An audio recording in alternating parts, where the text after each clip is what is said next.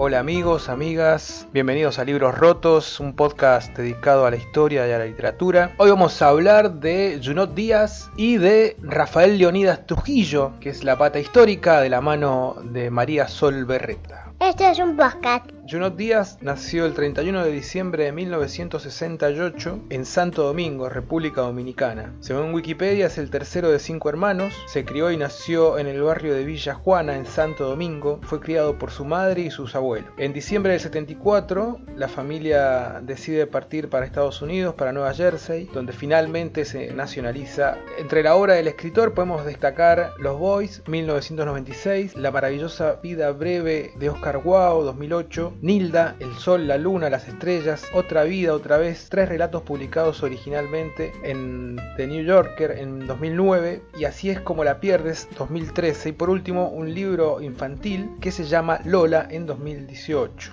El día de hoy vamos a hablar de la maravillosa vida breve de Oscar Wilde que obtuvo el premio Pulitzer en 2008.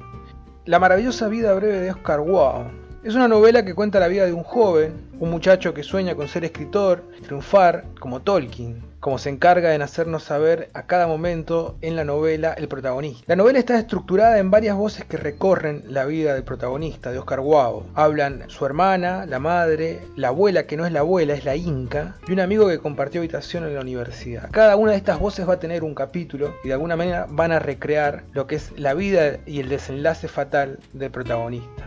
Como se ha dicho un millón de veces, la novela tiene tantas lecturas como lectores. Las lecturas que están en la web, que son eh, susceptibles de análisis, y las lecturas que quizá uno en tanto lector puede hacer de esta hermosa obra.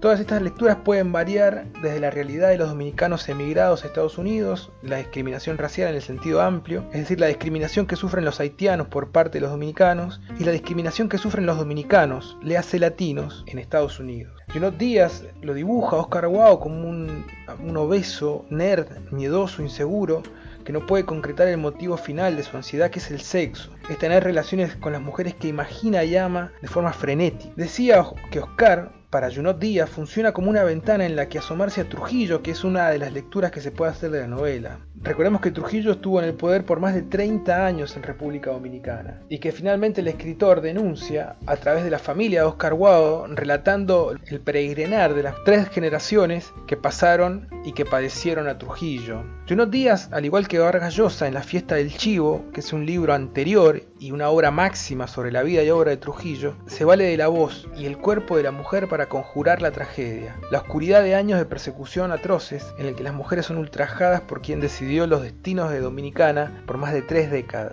La Inca, como ya comenté, para mí es un personaje clave, es el personaje que hace de pivot y utiliza a Junot Díaz para distribuir la historia y el relato. Por ella, por la Inca, pasa primero la madre de Oscar Guao y después la hermana, todas cruzadas por una realidad represiva y opresiva y ultrajante durante Trujillo, durante el gobierno de Trujillo en República Dominicana.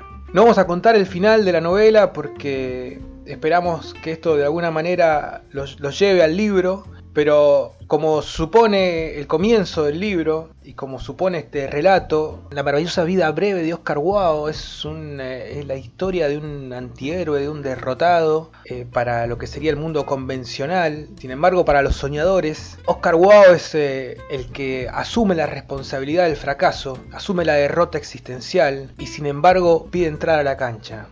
Este es Libros de. El libro que presentamos en esta ocasión toma en cuenta rasgos de la historia de República Dominicana, principalmente el periodo de Trujillo, pero también toma a otros actores que participaron de su gobierno y de, de, lo que fue la etapa posterior.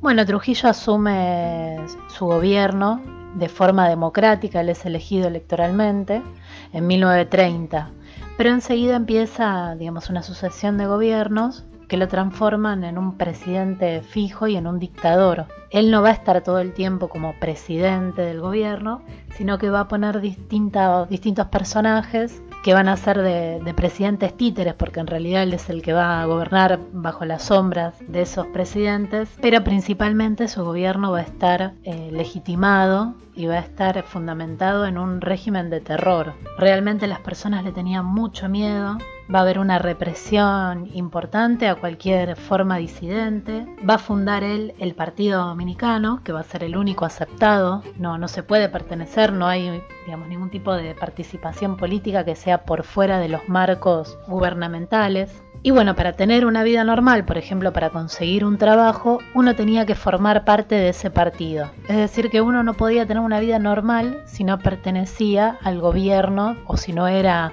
digamos, si uno no apoyaba al gobierno de Trujillo. Bueno, otro de los aspectos que también marcan el, fuerte control de este gobierno es la división del territorio, que tengamos en cuenta que es una isla, entonces que ya de por sí es un territorio que está un poco eh, aislado. Este territorio va a estar dividido y uno no puede pasar, digamos, durante este periodo, que tengamos en cuenta dura de 1930 a 1961, 62, que es cuando él es asesinado, bueno, durante este periodo el, el, territorio va a estar dividido en diferentes regiones y uno, por ejemplo, para pasar de un lugar al otro necesita o una visa de trabajo o ser parte del Estado como un funcionario que puede ir de un lugar al otro, pero si no, queda República Dominicana dividido en diferentes lugares donde no hay una libertad de, de movilidad dentro del territorio. Bueno, otro de los aspectos que también toma el libro, que para mí es muy importante, es el problema de la xenofobia, el problema del racismo, que bueno, como bien lo dijo Jorge, también se habla de un doble racismo, porque por un lado se toma en cuenta el racismo de los dominicanos hacia los haitianos y el de los dominicanos cuando van a Estados Unidos, muchas veces van como refugiados, como exiliados de su propio país después del periodo de Trujillo, y bueno, el racismo y la xenofobia que ellos sienten en un país extraño. Y en este sentido es importante aclarar que la política que tuvo Trujillo de racismo y de xenofobia hacia Haití es algo que todavía persiste hasta el día de hoy. Esta xenofobia llegó a su punto culmine en octubre de 1937 en lo que se llamó la masacre del Perejil, donde fueron asesinados 30.000 haitianos, eh, hombres, mujeres, niños, se llama la masacre del perejil porque por el idioma haitiano, que es un criollo derivado del francés, no les sale decir la palabra perejil, entonces dicen persil. Y una de las formas de distinguir eh, en una sociedad que físicamente es muy similar, una forma de distinguir quién es dominicano y de quién es haitiano, era preguntarles que digan perejil y bueno, hay para, para identificar. Y no solamente los haitianos fueron asesinados, sino también los dominicanos que ayudaron a los haitianos a esconderse y refugiarse también fueron perseguidos y asesinados. En 1961 hubo una conspiración para asesinar a Trujillo, una para asesinar a Trujillo, conspiración que fue exitosa porque él es asesinado con un tiro en la barbilla. Cuando está yendo en un auto a encontrarse con un amante, es perseguido, desesperado primero por una persona que era muy cercana a él, que formaba parte del ejército, en el núcleo más cercano al presidente Trujillo. Él es seguido y es asesinado asesinado por uno de estos colaboradores.